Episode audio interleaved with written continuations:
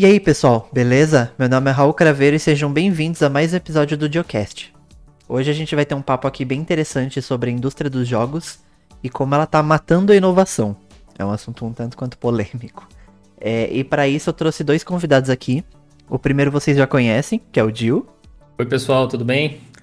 E o segundo convidado é um, um convidado especial aqui para nossa pauta de hoje. É o Ed, lá do, do canal Aperte Start. Fala pessoal, tudo bom? Prazer estar aqui com vocês. Se você não tem tempo de acompanhar tudo o que acontece no mundo da tecnologia todos os dias, a gente preparou um conteúdo semanal com as principais notícias e você recebe toda sexta-feira de manhã diretamente na sua caixa de e-mail. Além de receber conteúdo exclusivo, você não fica refém dos algoritmos das redes sociais. Acesse diolinux.com.br barra news para se cadastrar.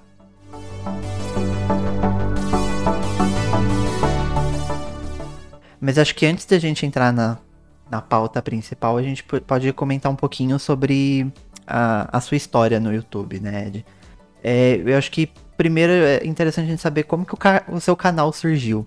Bom, meu canal, cara, ele é fruto de um blog fracassado, na verdade, né? Eu tinha. Ainda tenho, né? O blog lá tá no ar, mas não tem mais conteúdo, não escrevo mais com, com sentido de ser blog, né? Mais um suporte pro canal. Mas quando eu comecei, eu queria falar só sobre jogos independentes, né? Era bem uma época que tava rolando muito Minecraft, muito Call of Duty, e só se falava nisso, né? Eu tava ficando meio saturado disso aí. Não que eu não goste dos jogos, não é nem isso, né? Mas é que realmente tava uma, uma sobrecarga da mesma informação sempre. Eu queria falar de coisas diferentes. E aí, na época, eu tentei começar com formato de blog. Isso foi o quê? 2015, mais ou menos. E eu persisti, tentei fazer acho que por mais de um ano, fazer o blog virar de vários jeitos diferentes. E não estava conseguindo é, gerar muito tráfego pro, pro blog, né? E aí você vai começando a perder um pouco da motivação. Nessa mesma época eu estava acompanhando bastante canais no YouTube de games, né, principalmente canais gringos, e eu não via muitos canais nacionais falando de dos jogos que eu queria e tal. E aí nessa época eu conheci um canal chamado VGDB, que é o Videogame Database.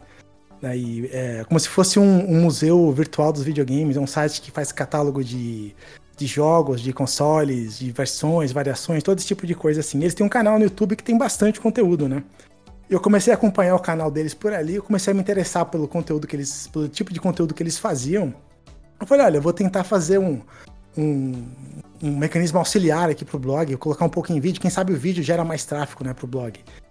E foi assim que começou a primeira versão do canal é, como suporte para o blog, né? E essa versão também não deu muito certo, porque era o meu começo, eu não sabia como falar, não sabia como escrever, não sabia como fazer os vídeos ficarem interessantes para quem tá vendo e tudo mais.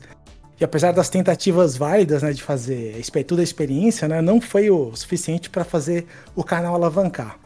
E nessas idas e vindas, ao longo, ao longo do tempo, tive mais ou menos, acho que foram quatro ou cinco versões do canal. Foi essa primeira do blog, Aí depois eu tentei fazer o canal virar falando sobre notícias, depois tentei fazer alguns quadros específicos sobre games, um trabalho mais editado e tal. Cara, e nada, nada, nada dava certo para mim. Eu, eu, tentei de todos os jeitos, estava na, na, beira de desistir, até que eu resolvi que eu falei, bom, vou tentar mais uma vez e vou tentar fazer um canal que fale sobre histórias dos games, né? menos sobre os games e mais sobre a história dos games em si. Aí foi esse tipo de conteúdo que começou a chamar mais atenção, que eu comecei a conseguir desenvolver um trabalho melhor e o canal começou a crescer a partir daí. E é, e é mais ou menos essa versão que vocês conheceram o canal. Olha aí, interessante que a história de ter um canal no YouTube como suporte pro blog nos é familiar, né, Raul? Uhum. É um tanto quanto parecido, né, com a história é, do, do Jolene. Exatamente. Eu cheguei no, no seu canal pela primeira vez com o vídeo do Black, no PS2, a história espetacular ah, de Black no PS2. Depois de lá eu comecei a maratonar o negócio todo. É, esse é, esse é o vídeo mais é, é, popular do canal, com mais views, né, que eu consegui até hoje. Inclusive, é um dos mistérios, né, pra quem tem canal, descobrir o que, que faz um vídeo explodir, o que, que faz um vídeo é, flopar, né? A gente, a gente nunca sabe exatamente o que, que é.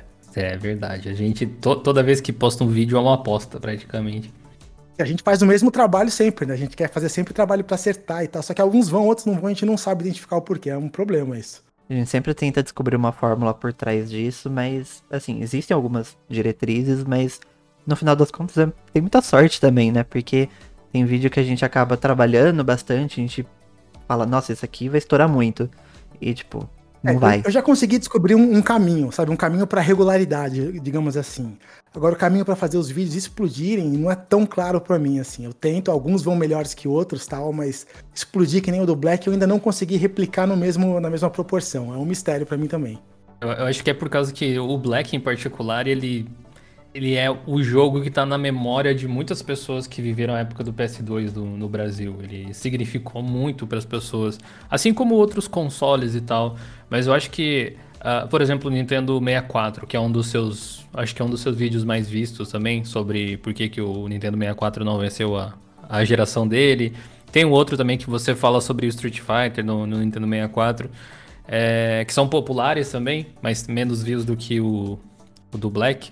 Eu acho que é porque, pelo menos para mim, o Nintendo 64 ele nunca foi realmente acessível. Eu, eu cheguei a jogar uma vez ou outra quando era criança nele, mas o PS2 estava na, na Lan House, então tinha mais contato com ele.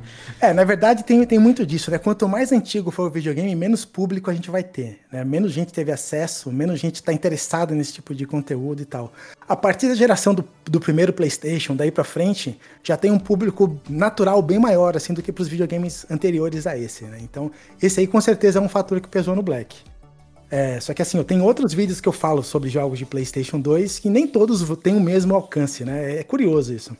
Eu, eu, se você puder fazer um vídeo de um console que marcou a minha infância, você faz do PlayStation, Ed. esse, o enganador, né? O enganador, é o enganador. O Nintendinho 8-bit com cara de PlayStation 1. Estremeceu relações familiares, né, rapaz? De todas as épocas, né? Sim, verdade. Pior que a, a mulher que vendeu o, console pra minha mãe na época disse que rodava jogo de PlayStation pra ela. Mentiroso. Rodava, né? Se jogar o CD em cima do, do console, ele roda, né? Igualzinho. Tava girando, é só, é. só se for isso mesmo. Assim, né? É, mas é, é, bizarro, né? Como o PlayStation 2 marcou tanto assim as pessoas, né? Tipo, até pessoas um pouco mais novas assim marcaram. É, é até desproporcional se você pegar comparando com outros consoles, por exemplo, como o PlayStation 2 marcou. E, assim, muita gente, né, jogou GTA San Andreas, o Black, Bully, tem, tem, tem vários desses jogos, assim, que marcaram muito, né? Sabe que o PlayStation 2 tem uma, tem uma história engraçada aqui, porque no Brasil é um dos videogames que foi mais populares, assim, né? Disparado, assim, mais que o primeiro PlayStation, por causa da pirataria, né, escancarada aí, aos. Uhum. Advento, né? já era uma época muito fácil de você conseguir gravar as coisas em casa mesmo, não precisava nem na barraquinha do camelô se não quisesse, né? Você conseguia pesquisar na internet e gravar em casa se fosse esse o caso. Só que o que é curioso nisso aí é que muita gente acha que a nossa realidade aqui do Brasil é a realidade do PlayStation 2 no resto do mundo.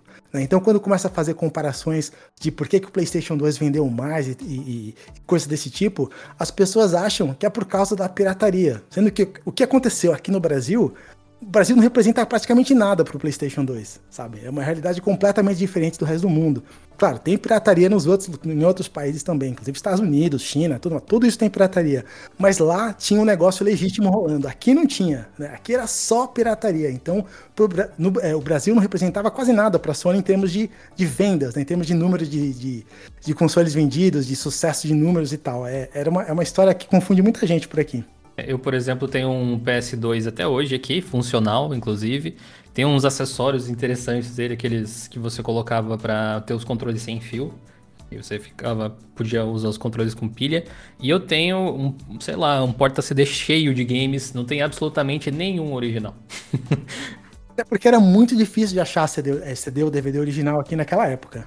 Sim, eu nunca nem vi, eu acho, um, um jogo original de PlayStation era, 2 na minha frente. Combinava o caro com a raridade, né? Eram, eram os dois fatores, assim, que, que complicava demais. Pessoas não lembram que, que, o PlayStation 2 aqui chegou depois do 3 na versão nacional. Faz total sentido. Eu lembro que você falou num vídeo. É, chegou depois do 3, né? Porque foi a época que o PlayStation 2 já tinha o custo tão barato de produção que fazia valer a pena produzir ele aqui no Brasil. Né? Tão barato que ele era. É, não, e eu vejo às vezes as pessoas vendendo jogo de PlayStation 2 original no, no Mercado Livre.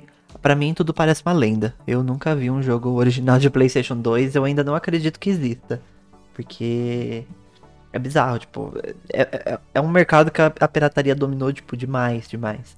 Só que aí, né, veio PlayStation 3, PlayStation 4 e já também eles tiveram mais cuidado com essa questão também de pirataria, né?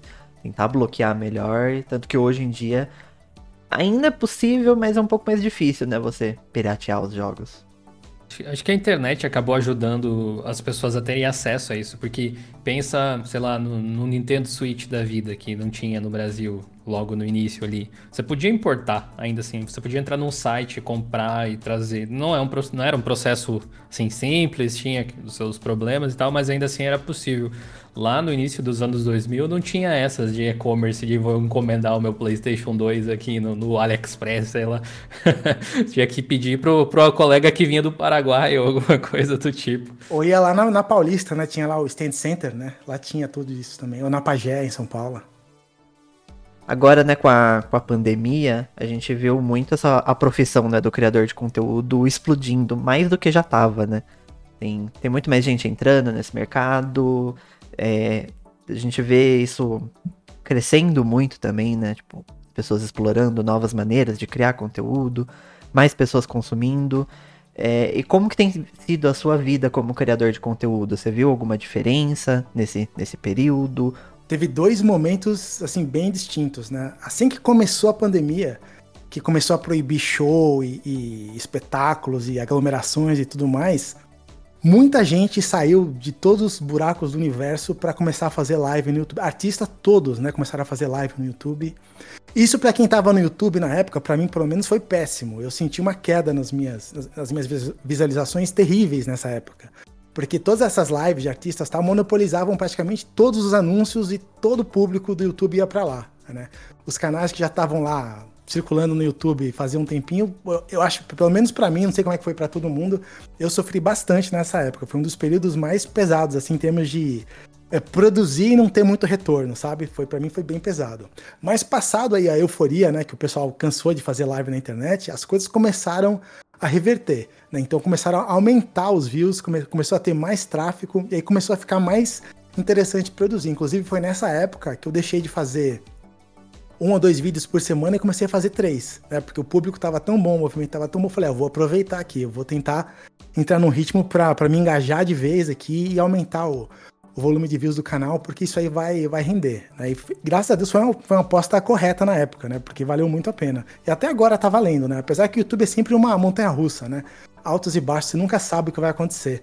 Por exemplo, é, uma, só uma curiosidade, de abril para maio, Assim como do dia pra noite, os meus views caíram quase pela metade, mano. Quase pela metade. Porque, eu, porque em, algum, em algum momento ali o YouTube mudou alguma coisa no algoritmo que deixou um monte de canais de lado e começou a favorecer outros, sabe? É uma coisa terrível isso. Que games em particular é um assunto um pouco difícil de trabalhar no YouTube hoje em dia. Seja por questão de direito autoral, que às vezes tem umas empresas que pegam no pé, que, por exemplo, o, o, canal de Linux no YouTube, ele é primariamente de tecnologia. Então a gente fala sobre assuntos diversos dentro de tecnologia. Mas lá em 2013, mais ou menos, quando começamos, a ideia era fazer um canal de games também, naquela onda de que, que tinha um monte de canais de games surgindo. E se eu for observar na seção do YouTube Studio, que para quem não trabalha com YouTube ou ainda não conhece muito bem, é um, um site, né, uma plataforma do YouTube, uma parte do YouTube para criadores, onde você tem todas as informações do seu canal. Uma das informações é conteúdos que você pode ter levado flag por direito autoral ou algum tipo de problema assim. Absolutamente todos os vídeos de games que eu postei estão com flag. Então, eu, eu, eu sei que, que, é, que é complicado, assim. E agora você falou que tá fazendo três vídeos por semana e tal. E a gente tem mais ou menos esse fluxo também, Ed. Como é que tá sendo esse, esse momento, assim? Tem sido tranquilo levar nessa frequência? Porque você é, tem um trabalho histórico envolvido. Seus roteiros, eles não são simples. Não é aquela coisa, e aí, galerinha, vamos jogar um negócio aqui. Não, sabe? É um negócio diferente. Como é que tem sido? Cara, é uma coisa complicada, assim, porque, assim, hoje, né, bom, a gente vai falar disso depois, mas então vou, vou, vou considerar só, só a pergunta. Agora, para mim, é uma rotina como qualquer outro trabalho, né? Você tem que criar uma disciplina sua é, para você ser o seu próprio funcionário, o seu próprio chefe. Né? Você tem que exigir de você mesmo as coisas que você exigiria de uma outra pessoa para o trabalho poder sair. Como eu trabalho sozinho, eu não tenho equipe nem para editar nem nada, eu faço tudo sozinho. Então eu dependo muito, assim, do meu estado de espírito, da minha energia, da minha vontade, como é que eu tô de cabeça e tudo mais, para conseguir ser um cara muito produtivo. O que, que, que, é o ideal? O ideal no YouTube é você conseguir criar, é, eu sempre falo, um banco de vídeos. O que, que eu quero dizer com isso? Você ter uma reserva, você ter uma gordurinha para queimar. Porque eu fazendo três vídeos por semana, não me sobra tempo para fazer essa gordura. Então, praticamente, eu faço um vídeo, publico, faço um vídeo, publico, faço um vídeo, publico e assim vai. O que eu tenho que conseguir fazer em algum momento é conseguir fazer dois vídeos e publicar um. Fazer mais dois vídeos e publicar um. Essa rotina para sair do, do, do, sufoco tá difícil, cara. É difícil demais, mano. Porque, como, como você falou, o trabalho exige pesquisa, exige outro tipo de, informação do que ali ficar mostrando o jogo. Eu acabo me desgastando demais indo atrás dessas coisas, escrevendo o roteiro, que é a parte mais, mais complicada do, do trabalho que eu faço. Né? Porque eu não me preocupo tanto com é, fazer uma edição elaborada, de ter efeitos especiais, nada disso. O, meu, meu, o foco do meu trabalho, o grosso do meu trabalho é o conteúdo. É o, é o texto que eu escrevo, é a pesquisa que eu faço, é a história que eu tô contando. Isso aí eu não consigo economizar no tempo, sabe? Eu tenho que ir atrás, eu tenho que pesquisar as coisas, eu tenho que. Se eu escrevo um texto, eu vejo que não tá bom, eu tenho que parar, eu tenho que rever. Isso tudo vão horas de trabalho, mano. Eu gasto. Olha, um texto bom, entre 4 e 8 horas pelo menos, assim, sabe? Essa é a média eu gasto para poder fazer um texto com do jeito que você se acostumou a ver no canal. Se eu fizer um texto preguiçoso, fizer um, te um texto é, é, sem, sem muita pesquisa, sem nada, a galera chia, sabe? A galera vai perceber na hora, porque não vai estar tá no mesmo padrão dos outros, né? Então, esse tempo eu não tenho como, como economizar. O que eu espero que aconteça é que em algum momento realmente eu consiga passar, por exemplo, uma semana é, estando com energia lá em cima, né, com espírito bem motivado tal, para conseguir produzir pelo menos um ou dois vídeos a mais. Na hora que eu conseguir fazer isso de vez, aí eu vou estar tá saindo do sufoco, aí vai ficar, ficar bem bom para mim. Porque aí eu vou conseguir até pensar em outras coisas, pensar em expandir o canal, talvez explorar outros temas, abrir um segundo canal. Por enquanto eu não tenho chance de fazer nada disso, eu tô no sufoco com esse canal sozinho. Entendo bem o que você está dizendo. E, e, agora que você falou, eu acho que eu nem tinha me atentado para esse detalhe. Uh, que, que você não faz edições muito mirabolantes, né? Porque eu, eu estudo bastante essa parte de animação e de coloração, etc. E eu sei que às vezes fazer uma animaçãozinha que vai aparecer ali por 5 segundos leva horas, às vezes, né? E se você, se você focasse em fazer essas coisas, você não ia conseguir entregar essa quantidade de vídeos aí por semana. Uh, e a prova de que isso aí passou completamente batido, porque eu nunca observei um vídeo seu e pensei, pô, que vídeo simples. nunca pensei isso. É por causa da história, eu acho, que você consegue contar. Que você envolve ali as pessoas e tal. Isso é uma coisa é, super bacana. Hoje você consegue viver só do YouTube? É, hoje eu tô. Hoje eu tô vivendo só do YouTube. Assim, eu não vou ficar rico tão cedo com, com o YouTube né? Mas é, é, já está muito melhor do que estava quando eu monetizei o canal pela primeira vez, né? Já, tá, já consigo viver disso aqui. Assim, é, eu tô, mas eu tenho uma condição que é, que é um pouco é, é, mais privilegiada do que a maioria das pessoas que está começando no YouTube hoje, né? Eu comecei no YouTube já tendo a minha vida montada, né? Eu já tinha casa, já estava casado, já, enfim, já estava mais ou menos estruturado. Para quem está começando hoje, para tentar ganhar a vida do zero, assim, é mais complicado, viu? É bem mais complicada.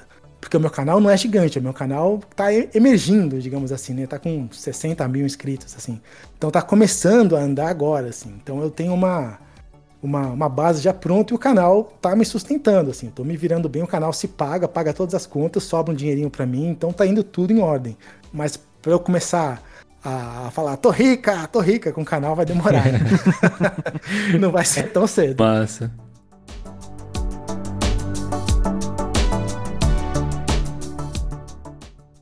É, agora entrando um pouquinho mais no assunto da indústria dos jogos, né?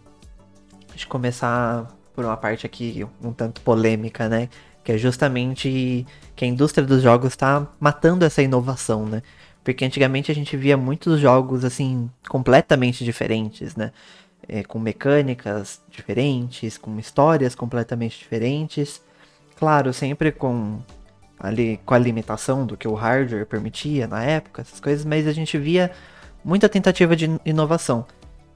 Só que hoje em dia, apesar de ainda existirem alguns jogos aqui e ali, algumas empresas buscando essa, essa inovação, a gente vê muitos jogos parecidos no mercado. Os grandes jogos, assim, são todos muito parecidos.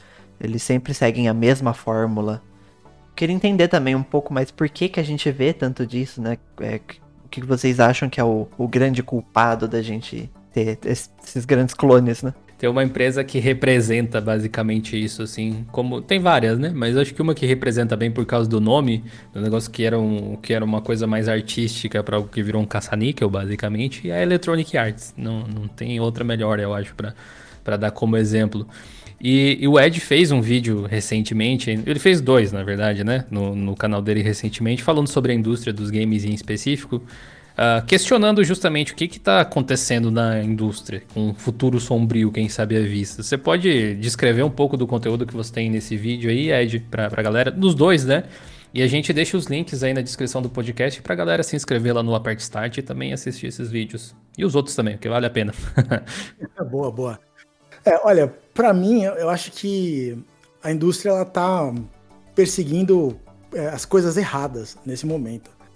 Eu acho que a, gente, é, a indústria tem uma, tem uma certa preferência por estar tá indo atrás sempre da tecnologia mais alta possível para estar tá aumentando resolução e teraflops e, e é, ray tracing e todo tipo de, de tecnologia assim que está encarecendo muito o, a, a, mídia videogame, está deixando tudo, tudo muito mais caro na questão do, do tempo de, de produzir, das pessoas, da quantidade de, pessoas envolvidas num projeto, do custo de um projeto, do custo da tecnologia, tá ficando tudo muito, é, muito caro.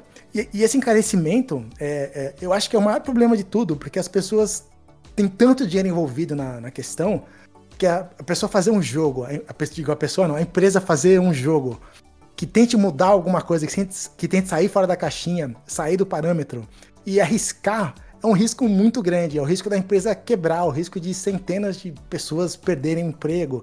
Enfim, virou uma situação que a indústria ficou refém da própria indústria, sabe? O espaço para para para ter coisas novas, para sei lá, criar franquia, às vezes nem tanto estilo de jogo novo que já se fez de tudo, mas para criar franquias novas, com histórias novas, tentar criar alguma mecânica diferente, esse espaço está muito pequeno entre as grandes, principalmente, né?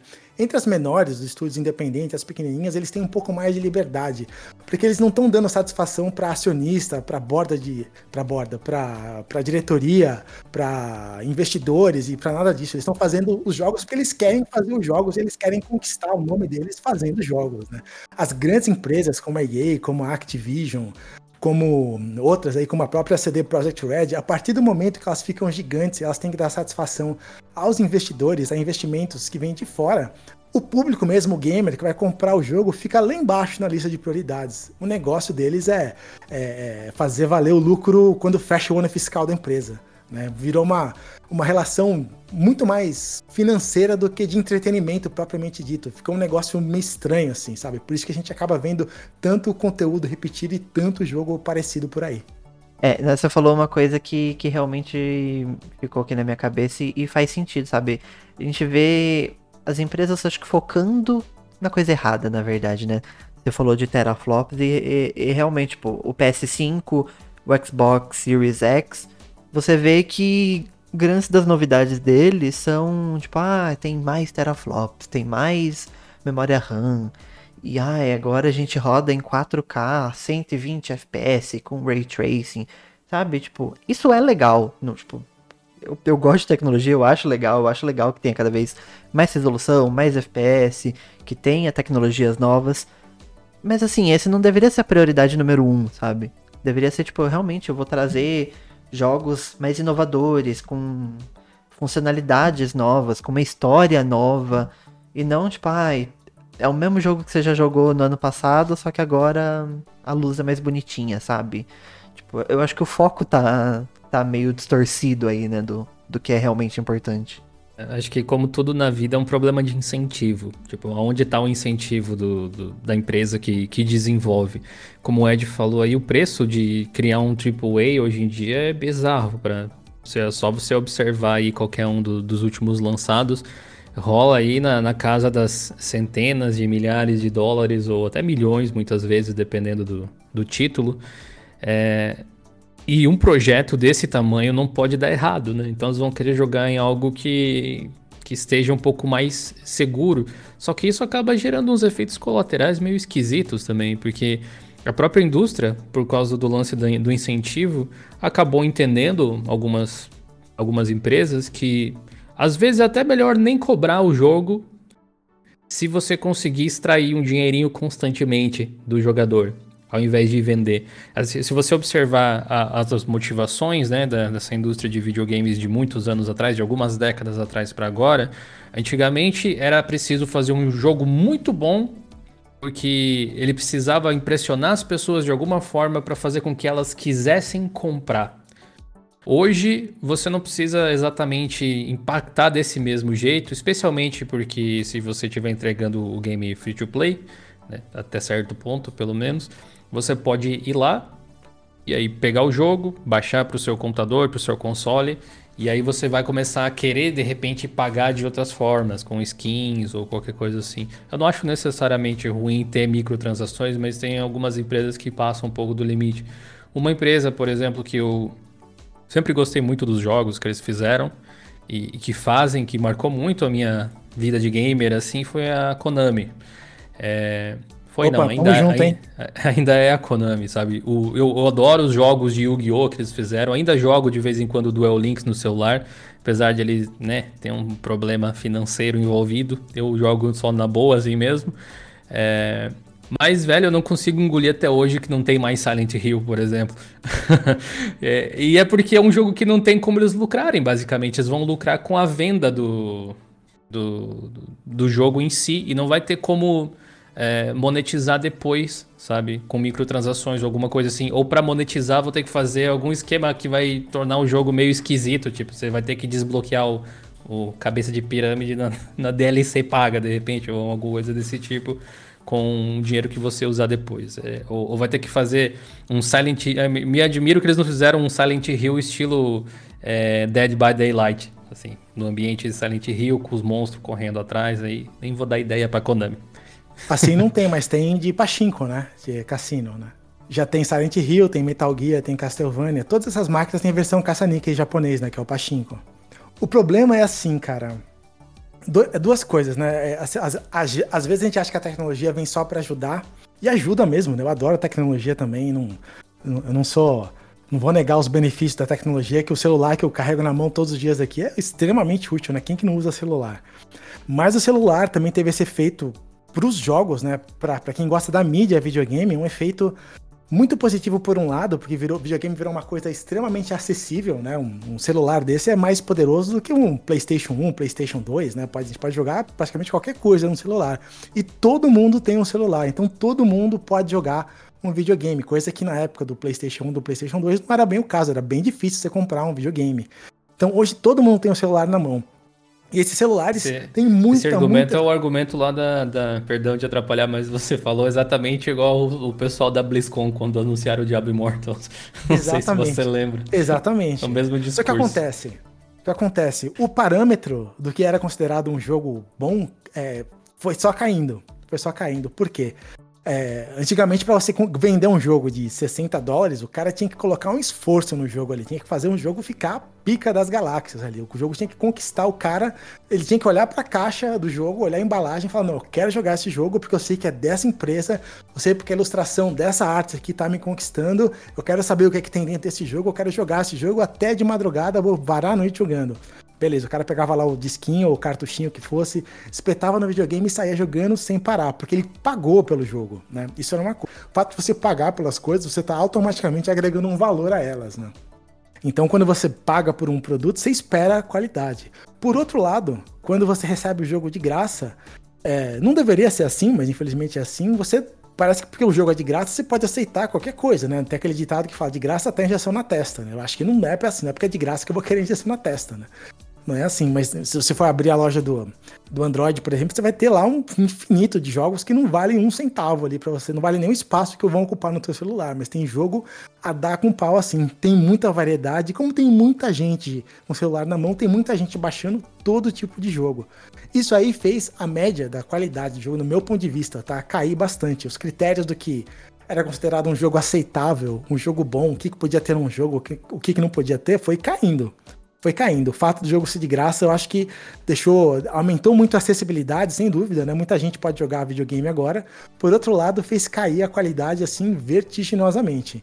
E abriu assim, o pior é que enquanto ficava no celular, era uma coisa, né? Ah, joguinho de celular e tal, mas de repente, como no caso da Konami, a, a, os executivos que estavam na indústria do, do jogo de celular começaram a migrar para os jogos tradicionais. E esse é, é, foi o começo do fim de várias empresas é, no sentido de produzir os jogos que a gente gostava, como a Konami. Em 2015 teve uma mudança na presidência da Konami, que saiu um cara mais tradicional do mundo de jogos e veio um cara, eu não vou lembrar o nome dele agora, mas veio um cara que era do mobile. Ele começou a implementar na Konami tudo que funcionava no mobile. O que acontece? A empresa começou a ganhar dinheiro, começou a ganhar dinheiro de uma maneira muito mais fácil. Então, de repente, o negócio da Konami deixou de ser ganhar dinheiro através de jogos Bilonga das Galáxias. A gente vai ganhar dinheiro agora com o mínimo esforço possível, produzindo qualquer coisa que venda que alguém vai, vai instalar no celular ou que vai é, é, vai, num, vai, vai num cassino nosso, vai poder jogar os seus, seus tokens ali para a gente ganhar uma grana, ou a gente vai investir em outros negócios. O negócio de jogos, né? aquele investimento monstro de ter uma equipe gigantesca de profissionais especializados, de gente técnica, de estrutura, enfim, de ter todo aquele mundo de investimento, o risco né, de o jogo ser, ser colocado à venda e não vender. Tudo isso, de repente, com a entrada mais pro lado do mobile, acabou. Agora o risco é muito menor, porque o investimento é muito menor, com uma possibilidade de ganho muito maior. Fora o lado né, do, do, do cassino da Konami, que além dos pachinkos, né, que, é um, que, é um, que é um cassino japonês, a Konami tem, tem cassinos de verdade lá em Las Vegas. Né? Ela tem cassinos dedicados com, com máquinas caça-níqueis de verdade, com temas de Silent Hill, de Metal Gear e de outros títulos da Konami. Se você está estranhando por que a gente não vê mais esses títulos nos videogames, é que a gente está olhando nos lugares errados. Né? Se a gente estivesse lá em Las Vegas, a gente já está vendo Sabe quando a Konami vai voltar a querer fazer jogos ela própria, diretamente, do que ela fazia antigamente? Nunca mais ela vai fazer isso. Todas aquelas franquias que ela tem lá, que ela tá sentada em cima faz décadas, que ela não faz nada, para isso aí virar jogo de verdade, agora só se ela terceirizar, só se ela encontrar um, um, parceiro, um estúdio que ela possa soltar a franquia na mão deles e o estúdio vai, vai ficar encarregado de desenvolver o jogo. E aí vai ter algum tipo de acordo para a Konami ganhar dinheiro em cima disso também, né? Senão ela não vai querer ceder nada para ninguém, certo? Então complicou bastante a situação. Complicou muito mesmo. O lance da motivação, né? Tipo, que, moti que, que motivação eles têm para fazer melhor do que eles estão fazendo? Se tá funcionando assim. Eles estão ganhando dinheiro sem fazer esforço? Vão fazer esforço para quê? Não tem motivação nenhuma. É, eu não acho necessariamente que seja problema ter os jogos free to play, jogos de que ganham dinheiro com skin, ou jogo mobile, assim. Mas a questão acho que é um pouco de equilíbrio também, né? Não é porque tem esses jogos que dão dinheiro, você simplesmente precisa abandonar de fazer AAA. É, você precisa abandonar jogos single player, jogos com história, jogos inovadores, sabe? Tipo, tem espaço para os dois, sabe? Não precisa escolher um ou outro. Eu acho que é, esse é o principal problema, sabe? Quando as pessoas simplesmente abrem mão de fazer um jogo mais tradicional, um jogo com uma história fechada, para simplesmente fazer free to play, sem história, sem nada, que é basicamente um é um clone do outro, que é um clone do outro, que é um clone do outro, e ficar só nisso, sabe? E assim, se for fazer um jogo free to play também, coloca uma, uma, uma funcionalidade inovadora, coloca uma historinha interessante. O, o, Overwatch mesmo, apesar dele ser um jogo só multiplayer e tal, ele tem toda uma história por trás, sabe? Ele minimamente tem um, um, cuidado ali com a lore do jogo, sabe? E torna um pouco mais interessante, sabe, o, o, o, jogo, sabe? Tem, tem como fazer, sabe? Melhor do que tem sido feito hoje em dia. Vou te dizer que o que me incomoda com os free-to-play em específico é, nem é ser por eles terem se tornado maioria, assim, mas é que, cara, tem tanto lixo dentro de uma loja de aplicativo de celular em free-to-play que, que assim, é igual o Ed falou, a qualidade dos games é extremamente baixa, a maior parte deles. Se você procurar por games dentro da Google Play que tem uma história para você acompanhar, você não encontra praticamente. É um que outro e daí esses são pagos, porque né, o jogo não quer ganhar dinheiro através de microtransação. Uh, e, eu acho que esse é o, é o, ponto mais problemático, talvez, da indústria dos jogos. É, tem toda uma geração que está acostumada com isso já, porque cresceu com o celular na mão, e esse é o console dele desde, desde criança, e acha que esse é o normal. e aí tudo, tudo, tudo que essas empresas vão tacar em console, em PC ou qualquer coisa assim depois, ah, é igual tinha lá no, no, no, no meu celular, basicamente. Então acaba se tornando normal essas atitudes que são ah, reprováveis, na minha opinião. Vamos falar desse jeito, para não usar uma outra palavra. É, e, o, e, o, grande problema disso aí que eu vejo é o seguinte: por que, que a, é, apesar de ter dinheiro para ser feito com os jogos tradicionais também, nossa, tem um mercado que tá babando para receber jogos melhores, sabe? Tem muita gente querendo jogar jogos melhores e simplesmente não vem. Por que, que não vem? Porque vamos supor assim, ó, na época da Nintendo, que a Nintendo tava no auge da, da, da, da na liderança do mercado, digamos assim, o presidente da Nintendo era um cara chamado Hiroshi Yamauchi. O cara liderava a Nintendo com mão de ferro. A Nintendo fazia o que ele queria fazer e fim de papo certo? E esse cara, ele tomava, ele podia tomar as decisões erradas, ele fez muita coisa certa para Nintendo, fez muita coisa errada, mas era ele que decidia. Hoje, uma pessoa com boa vontade, que tem uma visão assim, não decide mais nada. Porque na hora que chega numa reunião de uma empresa e chega um cara e fala assim: "Olha, eu tô achando que a gente pode fazer um jogo aqui, um novo, um novo Silent Hill, que eu tenho uma ideia nova para um jogo aqui, o jogo vai ser demais, tal, vai ser um jogo single player, vai ser um jogo não sei o quê. Quanto custa? Ah, vai custar 10 milhões. Aí a diretoria vai olhar para ele assim e vai falar: hum, 10 milhões. A gente pode fazer esse jogo com 1 milhão? Ah, pode, mas a gente vai cortar um monte, vai ter que cortar um monte de coisa do jogo. Perfeito, pode cortar tudo. Eu vou ganhar mais dinheiro? Vai, vai ganhar mais dinheiro, então corta tudo.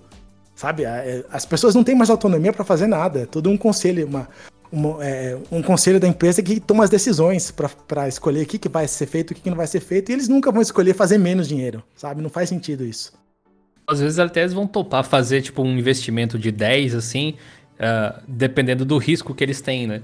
Uh, se, ah, ok, eu vou investir 10, mas a probabilidade de eu perder dinheiro é praticamente zero, beleza, mete ficha aí. Mas se, se eu vou fazer um game single player e tal, e se flopar eu vou perder um monte de grana. Ah, quer saber? Lança outro PES aí, que é, é dar um Ctrl C, Ctrl V, basicamente. E, e aí tá tudo certo. Que o pessoal vai comprar de novo, a gente, a gente coloca o mesmo preço do ano passado, ou até um pouquinho mais, né? Porque a gente teve que corrigir aqui baseado no preço que eu quis. E, e o pessoal vai comprar e assim continua. Exatamente isso. Então a inovação fica por conta de quem tem menos a, a perder, sabe? Quem, a, a, as maiores empresas elas não querem arriscar mais. E é aquela, né? Você investindo 1 milhão ou 10 milhões, vai vender igual.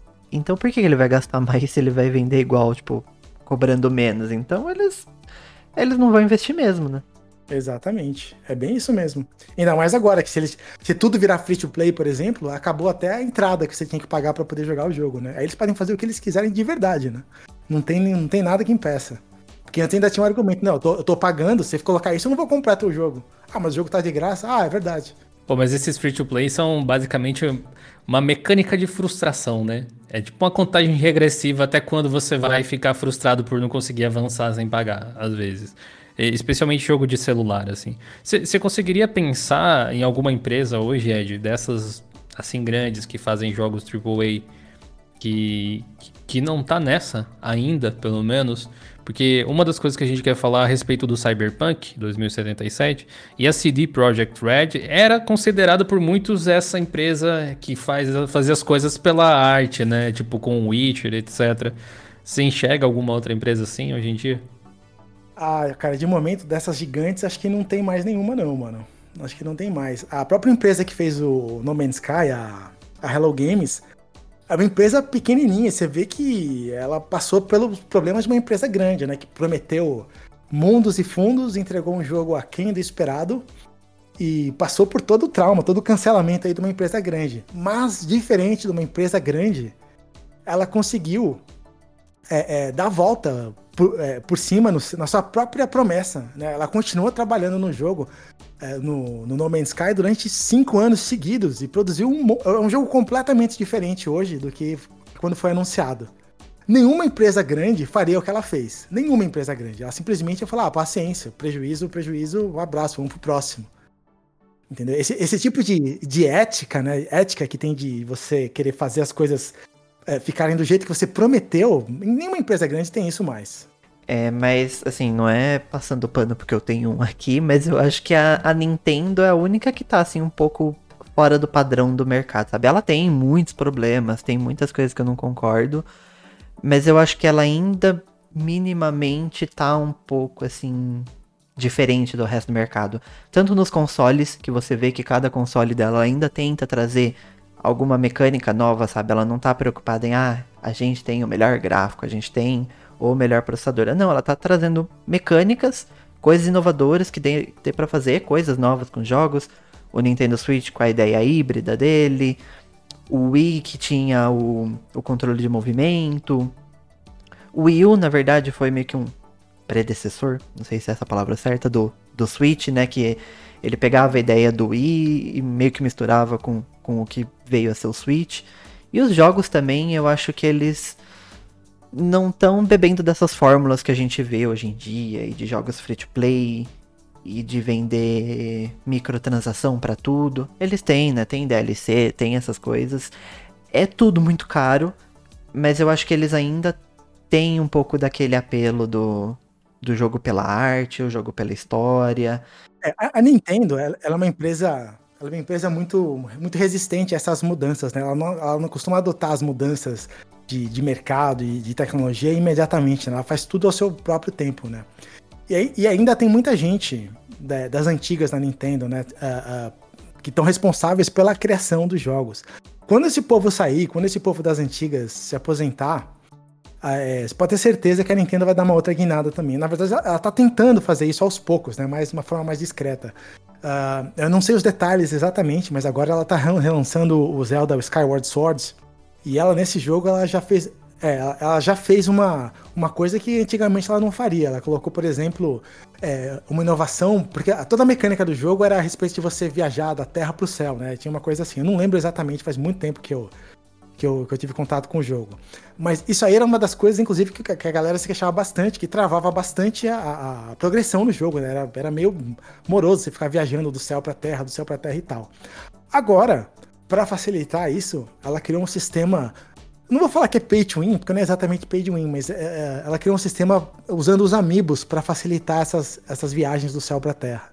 Então o Amiibo é, é, o bonequinho lá, né? Que você coloca que tem os, os, códigos, tem algumas vantagens que são acionadas nos jogos. Só que esse bonequinho custa 25 dólares, né? Mais ou menos, né?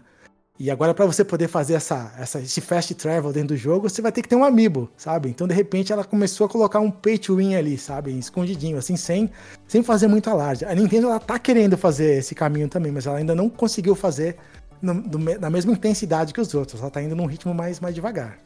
Eu, eu, vejo que eles não fazem tanto dentro do Switch em específico, assim. Porque se você. Que a Nintendo é maior do que parece, né? Porque ela é dona e parceira de outros estúdios e tal, que às vezes nem levam a marca, mas tem os jogos.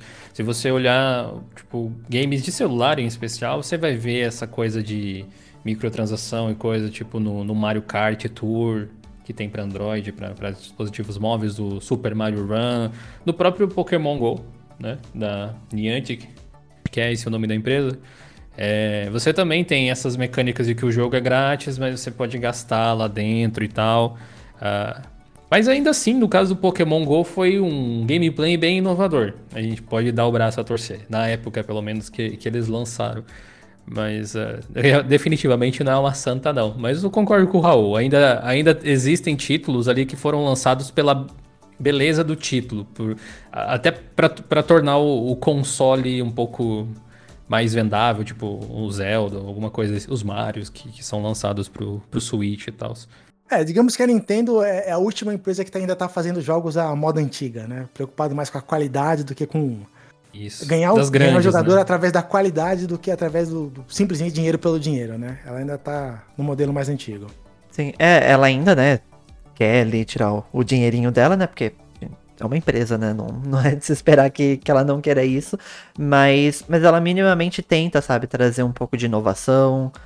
É, o Breath of the Wild que veio pra, pra mudar completamente a, a franquia do Zelda e trouxe. Tipo, ele, ele tá basicamente rumo, é, criando um novo rumo, né, pro, pros RPGs de mundo aberto.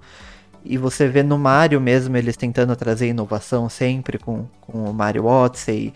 E você vê que minimamente eles estão tentando, sabe, trazer coisas novas.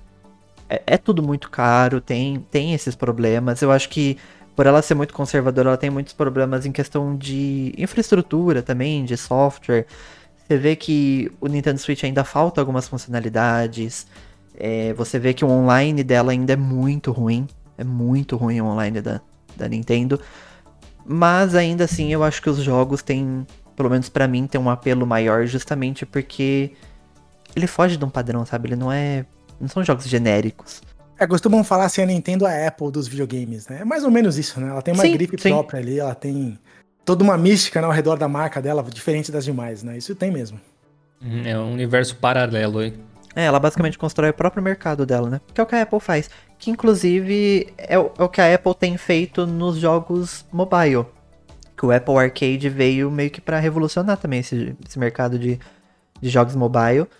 Porque, primeiro, ele é pago, né? E eles estão financiando alguns jogos para serem feitos pro Apple Arcade tá trazendo né, uma, uma qualidade maior para os jogos, apesar de ter ainda aquele formato de jogo mobile, mas tem uma qualidade melhor e a, a pessoa que assina ela sabe que, ah não, não vou baixar aqui um, um joguinho que vai pedir para eu ver um, um, anúncio a cada 3 minutos, ou senão eu vou ter que pagar 15 reais para tirar o anúncio, sabe?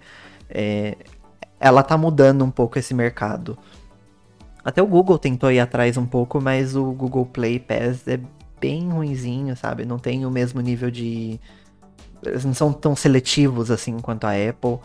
Eu acho que eles estão, assim, mudando bastante também esse mercado. E eu faço assim, uma birra que eu tenho com, com, micro, com microtransação. É, não é questão de vender roupinha, de vender arminha. É, dá vantagem no jogo, já acho meio, meio toshiragem, né? Vamos falar assim, mas. Essas coisas estéticas, eu não tenho muito problema com isso. Meu problema maior tá meio na ética da coisa, assim. Porque, por exemplo, vamos supor que você faz é, é, esses jogos de estratégia, por exemplo, que você tem que construir muitas unidades. Ah, eu tenho que construir 10 tanques de guerra do melhor. Ah, vou gastar uma hora para fazer. Ah, mas se você pagar, você vai construir os seus tanques em um minuto. Entendeu? Aí já começa a ficar um negócio meio sinistro. Ou, por exemplo, ah, eu tenho que. O fast travel. Ah, eu tenho que. Durante o jogo eu tenho que viajar quilômetros de uma ponta a outra do mapa. Ah, mas se você pagar um pouquinho, você consegue fazer isso aí em um décimo do tempo. Mas aí tem uma questão que é a seguinte: não é, não é porque não é questão da vantagem de ir mais rápido. É por que, que você colocou um negócio que vai demorar uma semana para você atravessar de uma ponta no mapa a outra, que você pode pagar para jogar isso fora? Quer dizer, você só encheu linguiça, sabe? Você colocou uma, um pedaço do jogo completamente descartável, que não serve para nada. E acontece que quando o pessoal vai começando a, a usar essas microtransações como é, tendo isso em mente para construir o jogo ao redor disso, é exatamente esse tipo de coisa que acontece. Né? É como se você estivesse pagando para liberar o jogo de verdade. Se você não pagar, você vai ter a versão chata do jogo. É isso que eu não gosto. É, você cria dificuldade para depois vender a solução. É basicamente isso que rola. Ou, ou, então, outro exemplo que tem muito jogo de celular, especialmente que eu vejo que é um negócio bizarro, é tipo, você vai jogar e gasta, entre aspas, né? Gasta a energia do personagem e aí, tipo, cada vez que você joga, ele perde um certo percentual. Depois de tantas jogadas, você não pode jogar de novo, você tem que esperar, espere quatro horas, sei lá, para jogar de novo.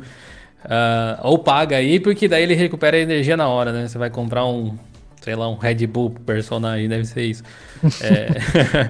tem, tem uma outra característica que tem rolado muito aí pra, pra gente ir avançando, Raul, sobre os jogos incompletos. Você quer abordar essa parte agora, de repente?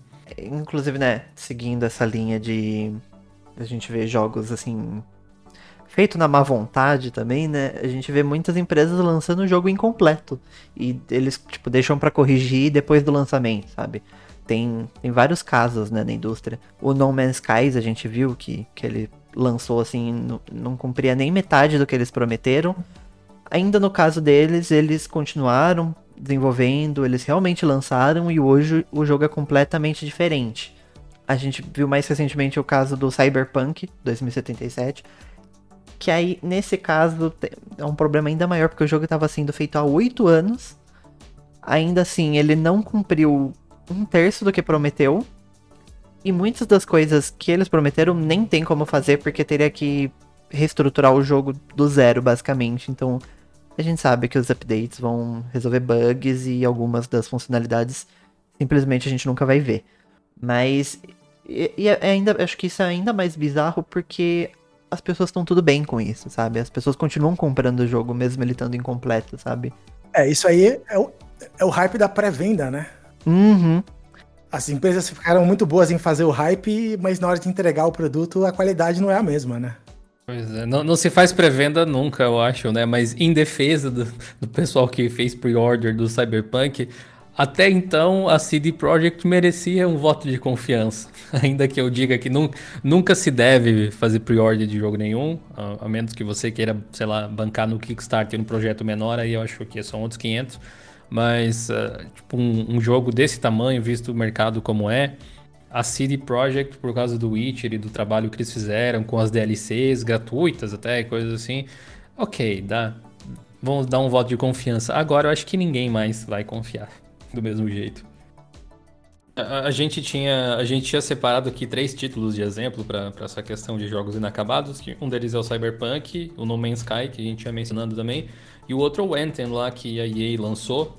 E, e, são três exemplos curiosos porque cada um meio que tomou um rumo diferente. A, a EA também prometeu um monte, mas aí quando viu que não deu, eu digo, ah, ok, parou. Não importa se você comprou, não importa se você pagou, se você teve skin, o servidor fecha. Daqui um tempo você fica aí de boa. Obrigado pelo seu dinheiro, compra o próximo. É, já o, o, pessoal da No Man's Sky, do No Man's Sky, eles fizeram um, uma volta aí que, que o Ed mencionou até. É bem incomum de se ver. E o Cyberpunk a gente tá meio que presenciando. Não vão chegar lá, acho que em momento nenhum, mas por quanto tempo será que a CD Projekt vai trabalhar em cima dele para ficar melhorando o jogo? Uh, ah, para meio que compensar, né? Aquele roadmap que eles apresentaram lá, eu duvido que eles cumpram aquilo. É um roadmap lá, é, tipo, ah, vamos arrumar alguns bugs, não sei o que, eles ainda falam que ah, as, as DLCs vão ser gratuitas, como se fosse um grande favor também, né? Tipo, depois de você vender um jogo assim tão quebrado, o mínimo que você faz é a DLC não ser paga, né? Mas assim, também acho que nem metade daquilo eles vão, eles vão cumprir. Tem, sem, sem falar do próprio valor do jogo, especialmente dentro do Brasil, né? Que é tipo um, um terço quase do salário mínimo, dependendo. É, assim, no caso da CD Projekt Red ali, eu acho que enquanto tiver a possibilidade do jogo gerar lucro, acho que eles vão continuar trabalhando neles. A partir do momento que o jogo não tiver mais possibilidade nenhuma de lucro, eles vão abandonar, eles não vão continuar por boa vontade, duvido. Isso me lembra o GTA, né, Raul? Sim, é, a Rockstar sempre foi muito conhecida por, tipo, ela demora para lançar um jogo, mas ela lança o jogo, um jogo sensacional, com uma história sensacional. Só que eu acho que chegou o GTA. Assim, e, e, realmente, pelo menos a grande maioria dos jogos tem uma história muito boa. Não vou falar que são jogos super inovadores em gameplay, porque assim, tem sua inovação, mas não é nada nossa, mudou o mercado. Depois ali do San Andreas, pelo menos, eu acho que foi muito mais na. na seguiu na, na linha que já tava dando certo, né? Mas depois do GTA V, meio que parece que eles desistiram, sabe? É, porque, né, faz quase oito anos que saiu o jogo. Cada console novo que sai, eles anunciam, tipo, já, já é a terceira geração de consoles que tá tendo GTA, um lançamento de GTA V. Não é nenhum remaster, é exatamente o mesmo jogo. E eles estão lá torcendo aquele GTA Online e torcendo e vendendo dinheirinho e vendendo não sei o que, vendendo não sei o que lá. Tanto que só em 2020, só o GTA V gerou quase um bilhão de dólares em receita. E tipo, é muita coisa para um jogo só. Tem que contar que esse não é o único jogo de, dela que tem, que tem modo online, sabe? E assim, eles falam que o GTA 6 está em, em desenvolvimento, mas assim, a gente não sabe, né? Se começou agora há pouco, se vai levar o quê? Mais um ano para ser lançado? Mais dois, três? E enquanto isso eles vão quê? continuar torcendo o GTA Online, sabe? E fica nisso, sabe? Uma das culpas da, da mesmice do mercado é, uma grande parte cai em cima justamente da Rockstar aí do, do GTA, GTA V. Porque assim, todo mundo da indústria pega, pega um jogo assim como referência e todo mundo quer ter o seu próprio GTA. Só que ninguém consegue. Por que, ninguém consegue? Porque ninguém faz investimento monstro que a Rockstar faz com qualidade. Né? Eles querem fazer as coisas do jeito mais rápido possível, do jeito que dá, e querem tentar emplacar o mesmo sucesso que a, que, que, o GTA conseguiu, mas não consegue, não tem. Não tem nenhum concorrente do GTA parecido com ele. Nem mesmo o Red Dead Redemption, não chega nem perto do sucesso do GTA, que é da própria Rockstar. E aí o que acontece? Fica todo mundo nesse ciclo de, não, a gente tem que fazer um jogo assim, porque é um jogo de serviço que vai durar anos e anos e anos, a gente vai ficar mantendo o jogo. E vamos continuar ganhando nossos bilhões. Só que na realidade isso aconteceu para Rockstar, para algumas outras aí, para mais ninguém, né? As pessoas ficam tentando perseguir esse, esse unicórnio encantado aí, nunca, nunca encontram. Porque elas não fazem o mesmo trabalho, elas querem cortar o caminho, querem, querem pegar os atalhos, querem tentar ganhar o mesmo dinheiro sem entregar o mesmo conteúdo, a mesma qualidade, né? Então aí complica. Sim, é, eu acho que a gente vê muito isso na indústria, né? A gente vê um jogo fazendo muito sucesso, aí todo mundo acha que é simples, que vai fazer a mesma coisa, e a gente começa a ver aquele monte de réplica, né? No caso do GTA, né, que tá todo mundo tentando fazer essa mesma estrutura. Aí, igual a gente falou mais cedo, né, dos Battle Royales, né? Veio, veio a Epic com Fortnite, que, assim, já existia o PUBG antes, mas o Fortnite levou, assim, para um outro nível. E aí vem todo mundo e quer fazer um Battle Royale, às vezes de jogo que nem faz sentido ser Battle Royale, mas põe mesmo assim, porque acha que só por colocar isso vai dar certo e vai fazer sucesso, vai ganhar dinheiro. E a gente vê aquele monte de jogo igual, a maioria deles vão morrendo depois de seis meses de jogo e continuam os mesmos dois, três que faziam sucesso. E a gente fica nesse looping, né? É, eu vou publicar um vídeo hoje é que conta uma história de, um, de, uma, de, uma, de uma empresa que ela fez justamente o contrário. Né? Hoje o jogo não tem um, um, uma parte do jogo ser multiplayer, ser online, é praticamente uma sentença de morte para o jogo. Né? É, mas nem sempre isso foi assim. É, assim. Na história de hoje eu vou contar a história de um jogo que a empresa abriu mão do modo online para melhorar o modo single player e fez a decisão correta, porque não tinha nada a ver colocar um modo, single, é, é um modo multiplayer naquele jogo sabe? Só para encher linguiça. É que nem o, o, como chama o, o BioShock Infinite. Tem um modo multiplayer lá que ninguém nunca jogou aquilo. Pra que gastou dinheiro com aquilo? Mas fizeram pela pressão do mercado. Né? Tem que ter, porque se não tiver, como é, como é que a gente vai manter o jogo? Uma besteira. Besteira. O jogo single player tem o seu valor também. Se você fizer um trabalho bem feito, vai, ter, vai encontrar o um mercado para ele também. Não vai ganhar tanto dinheiro, não, não vai, mas vai ganhar bastante dinheiro também. Sim. O Resident Evil, né, que tem um modo multiplayer bem no estilo ah, e a Capcom do... insiste nesse negócio em querer meter multiplayer em todo Resident Evil. Cara, é insuportável isso, velho. É insuportável isso. É, é, um clone do Dead by Daylight, mas assim, eu pessoalmente já acho Dead by Daylight ruim, mas eu entendo quem gosta. Mas aquele lá é uma versão piorada ainda. Tipo, é, é muito ruim. É muito E eles insistem. E ninguém joga. Sabe? O, o tempo, o dinheiro que eles investiram naquilo podia ou melhorar o próprio jogo, ou já investir no segundo jogo, no no próximo jogo da franquia, sabe? Mas insistem nisso, porque tem dois, três jogos desse estilo que fazem sucesso. Acho que já, já passou da hora, né, deles perceberem que não é bem assim que funciona no mercado, né? É porque tem uma saturação, né, de, de, de jogos multiplayer. Uh, tem, tem um certo, uma certa quantidade de jogos que podem existir ao mesmo tempo no mercado que as pessoas vão querer jogar, né? Por exemplo, a, a, Square lançou aquele jogo do Avengers lá que foi um flopaço, né? Tinha, tinha a franquia da, é, da Marvel conhecida tal, tinha toda a, a, a estrutura necessária para criar um jogo e fizeram um flop de um jogo que não conseguiu nunca ser um sucesso, né? O jogo já tá nas últimas, até onde eu sei. É, então não adianta você querer fazer jogo online porque você acha que vai ser mais fácil, porque manter o jogo online é tão difícil quanto fazer um jogo bom single player. Não tem essa de é, é fácil, vamos deixar lá e, e as coisas acontecem. Eu tava buscando um dado aqui para compartilhar com vocês sobre o jogo online e tal, que a gente chegou a mencionar, acho que em off até, né, não foi uh, no podcast em si. Uh, eu tinha mencionado que eu, um dos jogos que eu gostava de jogar era o FIFA, mas eu, eu tenho uma lembrança assim de infância. Toda vez que eu jogo, eu lembro das épocas que eu jogava com meu primo lá, cada um com controle e tal. E, e para mim sempre foi offline, sempre foi tipo jogar um contra o outro ou jogar o modo carreira, você controla o clube, alguma coisa assim. Só que a EA tem a proeza aí de ter basicamente o mesmo FIFA há alguns anos já, mudando alguns detalhes, mudando o uniformezinho do pessoal e ah, com foco total no Ultimate Team, que é o modo online justamente. E a versão, eu tava até buscando o dado aqui da versão mais cara para PlayStation 4, PlayStation 5, que vem com um monte de pacotinhos e loot boxes já por padrão, uns uniformes, uns, uns umas perfumarias desse tipo, custa R$ 498,90. Mas se tem gente que compra, né? É, é esse aí, é o problema. Tá. E, e, esse foi um dos vídeos que você fez, né, Ed? Colocando essa questão em pauta. É, somos nós os culpados por aceitar esse tipo de coisa na indústria? Tipo, ah, o FIFA tá a mesma porcaria todo ano. A pessoa vai lá e compra do mesmo jeito. É, nós somos os culpados, sim, num, num contexto geral, né? Porque é, não tanto os mais, mais, jogadores mais das antigas, porque a gente sabe o que como, é, como as coisas funcionavam antes, né? Para quem nasceu com o celular na mão, você estava até comentando isso antes. Quem nasceu com o celular na mão, isso é o normal, isso é o videogame que eles sempre conheceram. Então não tem nada de absurdo, revoltante para eles. É uma coisa normal. Não é assim. Você não tem que jogar com o cartão de crédito do lado. Para mim sempre foi assim. É, antigamente não era assim.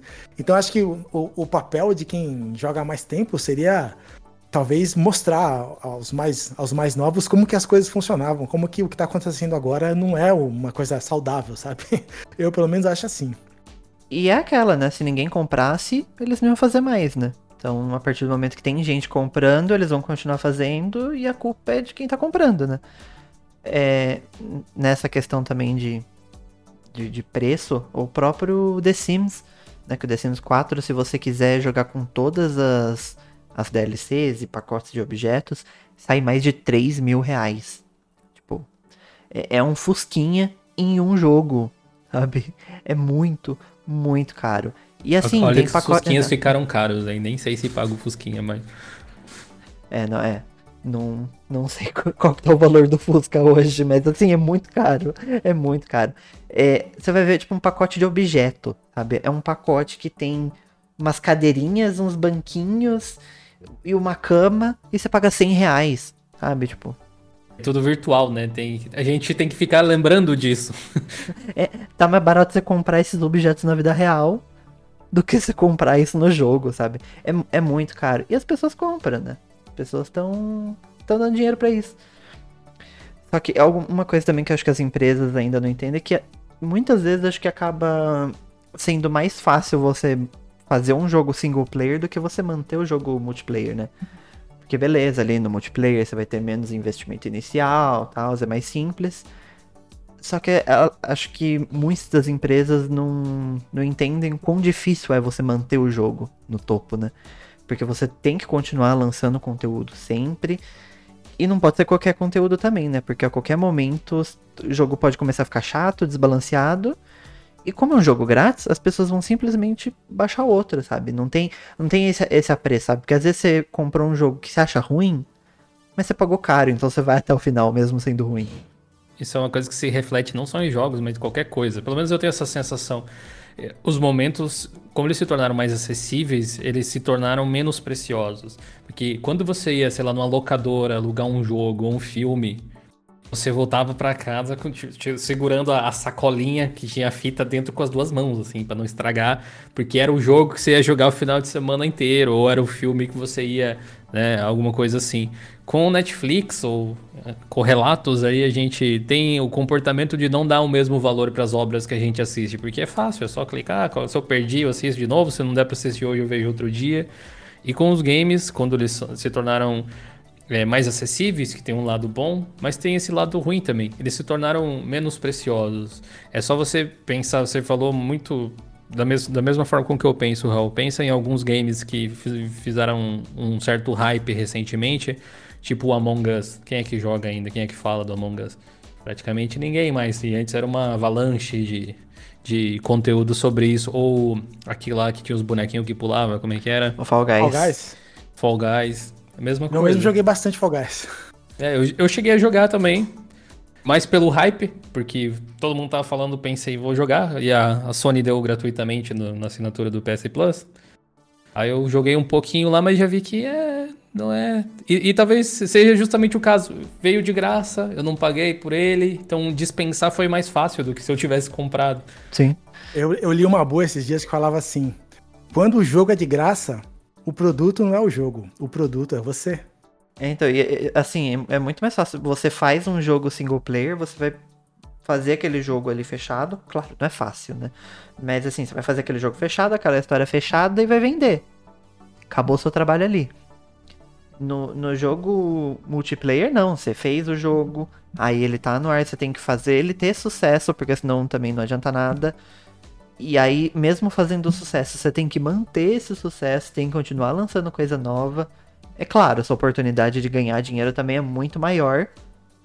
Mas assim, a sua, a sua chance também de dar errado é muito grande. Então, sabe, eu acho que algumas empresas têm que entender isso também, sabe? Nem sempre pode ser a melhor opção, né? você fazer um jogo free to play, multiplayer. É, mas eu acho que existe o lance da, da motivação com investimento, porque imagina um cenário assim. Ah, digamos que a empresa tem 10 milhões de, de dólares para fazer um jogo. Ela pode investir os 10 milhões e fazer o jogo, single player, alguma coisa assim. E aí uh, tentar recuperar esse investimento através de vendas. Você vai ter que vender uma, uma boa quantidade de títulos. Ou então gastar um milhão para fazer o jogo e os outros 9 milhões em publicidade. E aí esse jogo ser free to play e eles conseguirem ganhar dinheiro é, através da, do, dos jogadores que vão pagar por microtransações e coisas assim. Sendo que o jogo pode se tornar muito mais longevo desse jeito, porque é pensado em evolução mais lenta ou qualquer coisa do tipo, sabe? Então, tem, tem muito dessa questão que, que me faz pensar nos estúdios de games indie. O Ed mencionou que, que o canal dele começou muito para mostrar esses jogos um pouco de, de, estúdios um pouco menores e tal, que é o, alguns que eu gosto muito, inclusive, é são os meus preferidos hoje em dia, porque o pessoal busca inovar em história ou na mecânica do jogo, alguma coisa assim. É, esse pessoal foca muito na qualidade e eles não têm muita grana para divulgar, e eles ficam meio escondidos por causa disso. Eles querem que talvez a, a qualidade do jogo fale por si só, né? Que, que isso ajude uh, as próprias pessoas a divulgarem assim meio no, ímpeto natural. Vamos entrar para a parte final do, do podcast agora. E a gente tem um, um, Marília Gabriela style aqui.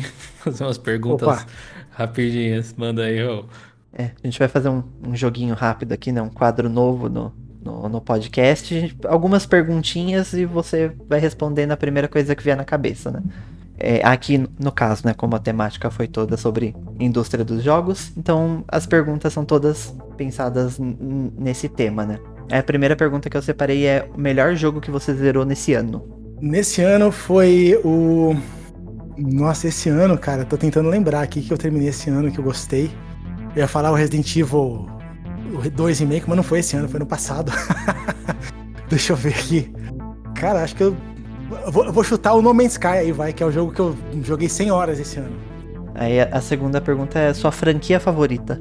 Ah, vou, vou colocar Resident Evil, Resident Evil 4, o melhor jogo. Forasteiro! Cabrão! Um jogo que você se decepcionou. Olha, é... eu nem terminei de jogar ainda, mas eu já me decepcionei com Last of Us 2. Última pergunta que é um jogo que você esteja no hype. Um jogo que eu tô no hype. Olha, eu, eu tava. Bom, acabou de lançar, né? O Resident Evil 8. Eu tô com o jogo aqui instalado, vai fazer 15 dias e ainda não tive chance de jogar. Então eu tô num hype monstruoso para jogar ele, porque eu sei que eu vou gostar. Por tudo que eu já. Eu tentei me proteger, né, de todas as informações que eu achei que pudesse estragar o jogo para mim, mas eu já, pelo pouco que eu, que eu sei do jogo, eu acho que eu vou gostar bastante. Então eu tô ansioso para jogar. Já tendo o jogo aqui, não consegui jogar ainda. Impressionante, né? Vou ficar quieto então, porque eu tô jogando ele. ah, tem, tem, tem, uma outra pergunta aqui que não, não tava na lista, mas é por que, que você acha que videogame é uma das melhores coisas da vida? Ah, eu tenho uma ligação emocional com o videogame muito grande para mim, da, da época que eu. Que eu perdi a minha, minha mãe, eu era muito novinho ainda, né? Perdi minha mãe, uma época muito triste para mim. E o videogame, quando apareceu para mim nessa época, assim, foi uma, uma, uma porta de, de, escape, assim, de uma situação muito triste para mim. Eu me afundei de jogar videogame. Eu já gostava antes disso acontecer, mas quando eu, eu, eu, perdi a minha mãe, realmente eu, eu me liguei muito no videogame. Eu passei a ter um, uma relação mais. Muito mais próxima, assim, eu me fechei naquele mundo de ficar jogando ali, jogos simples mesmo, de Atari e tudo mais mas me tirava da minha tristeza, me dava uma alegria imensa. E é uma coisa que tá gravada, assim, eu costumo falar que tá gravada no meu DNA, porque para mim só traz alegria. Quando tem notícia ruim que as pessoas tentam relacionar videogame com tragédia em escola e tiroteio não sei aonde, falo, cara, isso não é culpa de videogame, isso é culpa de pessoas desajustadas que já tinham outros problemas. O videogame foi no máximo um gatilho para desencadear um monte de outros problemas. Para mim, realmente, videogame só traz alegria. Eu não sei nem quem eu seria se eu não tivesse videogame na minha vida, sério. Eu nem sei como é que eu seria. Acho que eu, seria, eu teria uma personalidade completamente diferente. Maravilhoso. É uma, é uma vibe muito positiva que a gente pega de todos os vídeos que você publica. Dificilmente você entra num vídeo e sai tipo, eita, ah, esse vídeo me estressou. Tirando, tirando vai os dois que você falou sobre a indústria, que aí você fica puto junto.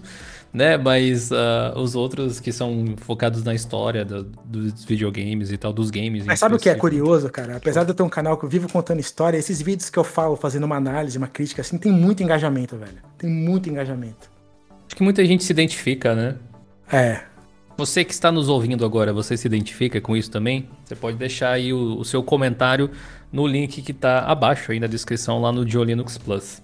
Ed, por favor, aí convida a galera para conhecer o seu trampo, onde é que a gente pode te achar na internet também. Tenho certeza que muitas pessoas que vão estar tá ouvindo esse podcast ficaram curiosos para conhecer o seu conteúdo. É o seguinte, para me encontrar no YouTube é só escrever canal Pet Start. Eu só Pet Start na barra de busca vai ser o, provavelmente vai ser o primeiro resultado que vai aparecer ali. Se quiser me achar em outras redes sociais, Facebook, Instagram é no arroba Pet Start Oficial. E o meu canal é um canal sobre histórias de videogames, é um canal sobre games em geral. Eu faço às vezes alguns vídeos diferentes, mostrando algumas coisas, reflexões do momento que a gente vive, um pouquinho de como funciona o YouTube, de como é a minha vida como youtuber. É um canal, assim, como, como foi sugerido aí, é um canal bem bola para cima, é um canal bem positivo, que trata videogame com o carinho que ele merece. Para mim, videogame é uma coisa extremamente positiva, uma fonte de inspiração, de alegria, de, de emoções, de aprendizado. É, se você gosta de videogame, se você se identifica com videogame, aparece lá no canal Pet Start, que eu tenho certeza que você vai achar pelo menos uma, uma dúzia de vídeos que você vai gostar.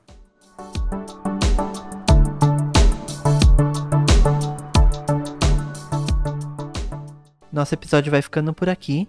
Não se esquece de deixar um comentário lá na postagem do episódio no Linux Plus. E eu te vejo semana que vem. Até semana que vem, pessoal.